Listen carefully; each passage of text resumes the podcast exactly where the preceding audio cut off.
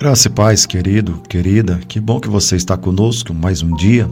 Eu desejo que esse dia venha ser um dia especial, abençoado por Deus, em nome de Jesus.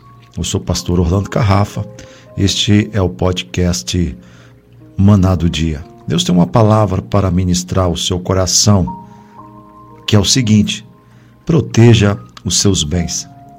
Jó capítulo 1 fala que Satanás entrou numa festa onde os anjos do Senhor estavam.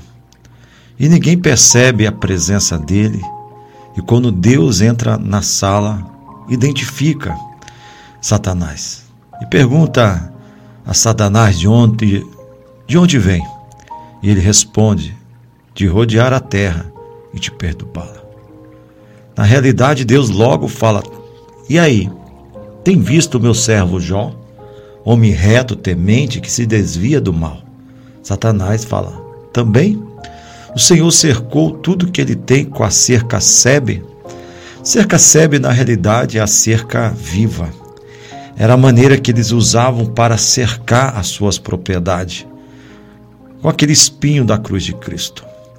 E realmente é um espinho tão difícil de romper, até mesmo com espada. E na realidade, aquela ministração é ali é o seguinte: o Senhor não cercou tudo que ele tem com a cerca viva.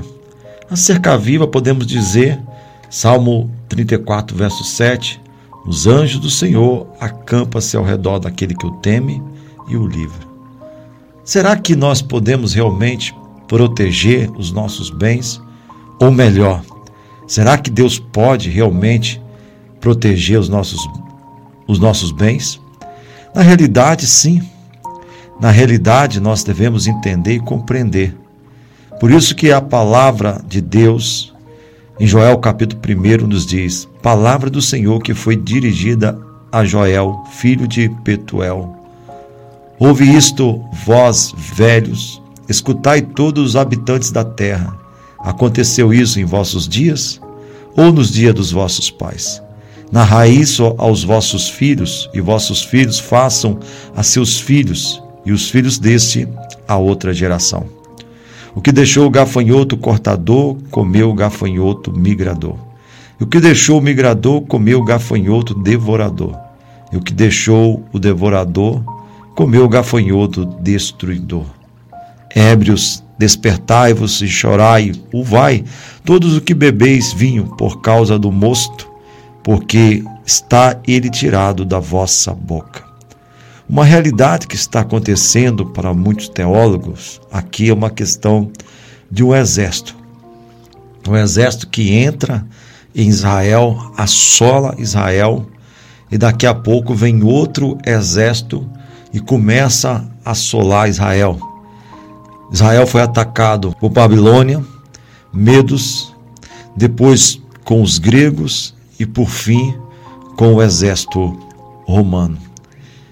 E a destruição era total porque esses exércitos vinham para tirar a colheita através de impostos, levando para outros países e deixando uma miséria, uma escassez grandiosa naquele país, naquela nação. Mas na realidade também há uma questão espiritual muito forte nesse texto. Nós olhamos lá em Malaquias, quando ele diz que através do dízimo irá repreender o devorador. Ali nós vemos uma forma realmente de uma ação de um demônio que entra nas finanças. Em Malaquias, a promessa é o Senhor abrir as janelas dos céus e derramar bênção sobre vós sem medida. Mas só que antes, o valente o destruidor tem que ser amarrado, tem que ser destruído. E na realidade isso acontece muitas vezes na questão do prejuízo. Nós precisamos pedir Deus realmente para guardar, para proteger os nossos bens. E uma proteção muito forte é o dízimo, quando nós entregamos na casa do Senhor, porque está lá na palavra de Deus. Deus não precisa do nosso dinheiro, mas Ele quer saber aonde está o nosso coração. Se o nosso coração está em Deus, nós não temos dúvida nenhuma. Eu estive na Coreia em 2012 e lá eu pude contemplar uma outra realidade. Os templos maravilhosos, grandiosos, as coisas acontecendo, os templos de 20 mil, 50 mil, 100 mil pessoas e até mesmo de 700 mil pessoas. Imagine só. Lá na Coreia, eu pude perceber um povo que todos os dias, às 5 horas da manhã, está dando a primícia do seu dia a Deus no templo, adorando o Senhor todos os dias. E uma palavra forte daquele pastor foi quando ele me disse que lá na Coreia não existe um não dizimista.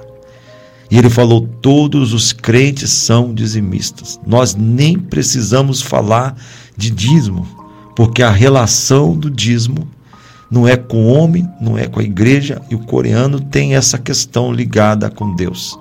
Se é Deus que falou, nós vamos cumprir. E dessa forma nós vemos uma prosperidade tão grande dentro daquela nação, não só na nação, mas também dentro de todas as igrejas daquela nação. Nós brasileiros, nós estamos ainda tão devagar na questão de relação, porque enquanto lá não existe um não dizimista. Aqui ainda se debate se o dízimo é ou não para ser entregue. E aí nós vemos um país que tem tudo para ir para a frente, como o Brasil. Aqui nós temos petróleo, nós temos gás natural, nós temos é uma terra fértil, nós temos terra para plantio, nós temos petróleo, nós temos ouro, prata, ferro, nióbio, nós temos água à vontade, mas não conseguimos ser uma nação como a Coreia, do tamanho do estado do Espírito Santo, do Rio de Janeiro, que acredita na palavra de Deus.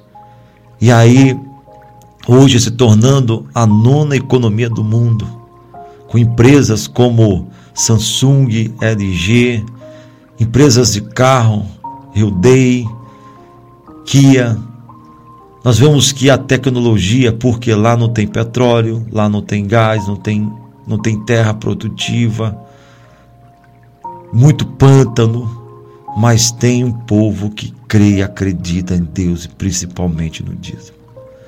Então, meu amado, minha amada, talvez você tenha plantado e colhido pouco, às vezes gafanhoto, migrador, destruidor, devorador, cortador tem entrado, devorado e você ainda não tem compreendido o porquê. Mas Deus chama o povo aqui em Joel a se arrepender-se, a se dobrar, a rasgar suas vestes, a ir para cinza, reconhecer os seus erros, os seus pecados. E quando chega no capítulo número 2, há uma promessa de Deus. Isso não quer dizer que eles não iriam passar por tudo aquilo passariam, mas uma promessa de restituição. No verso, capítulo 2, verso 21 diz: Não temas, ó terra, regozijai-vos, alegra-te, porque o Senhor faz grandes coisas. Não tem mais animais do campo, porque os pastos do deserto reverdecerão, porque os arvoredos dará o seu fruto, e a vigueira e a vide produzirão com vigor. Alegrai-vos, pois, filhos de Sião, regozijai-vos no Senhor, vosso Deus, porque ele vos dará em justa medida a chuva, vará descer como outrora a chuva temporã e a serôdia. As eiras se engerão de trigo e os lagares transbordarão de vinho e de óleo. Restituí-vos-ei os anos que foram consumidos pelo gafanhoto migrador, pelo destruidor, pelo cortador, o meu grande exército que enviei contra vós, outro comereis abundantemente e vos fartareis, e louvarei o nome do Senhor, vosso Deus, que se ouve maravilhosamente convosco, e o meu povo jamais será envergonhado. Sabereis que eu estou no meio de Israel, e que eu sou o Senhor vosso Deus, e não há outro, e o meu povo jamais será envergonhado. Que coisa maravilhosa, querido, quando você consegue entender que a sua vida está nas mãos do Senhor. Deus pode proteger todos os seus bens. Quando você entende a palavra de Deus, não vai atrás de homem, mas cumpre o que está escrito. A palavra de Deus, ela é viva, eficaz, cortante, edificante, capaz de penetrar no mais profundo do coração. Eu sou o pastor Orlando Carrafa. Este é o meu podcast Maná do Dia. Nós vamos orar para que o Senhor venha abençoar. Deus, eu quero apresentar, Senhor, a renda, eu quero apresentar o salário, eu quero apresentar os bens do teu servo, da tua serva, e venho pedir que o Senhor venha proteger. O Senhor venha colocar uma cerca sebe, uma cerca protetora, livrando de todo mal, protegendo o Pai dos ataques do diabo, pois ele veio para matar, para roubar e para destruir, mas o Senhor veio para abençoar. O Senhor é o nosso abençoador, o Senhor é aquele que tem cuidado de nós.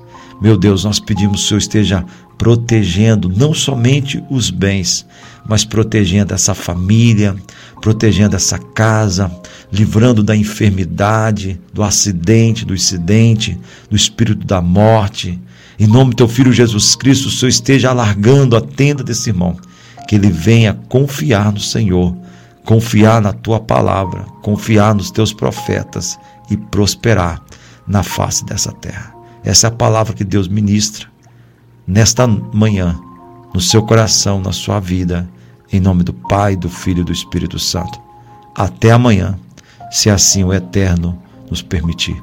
Fique na paz, Deus te abençoe, hoje e sempre, em nome de Jesus.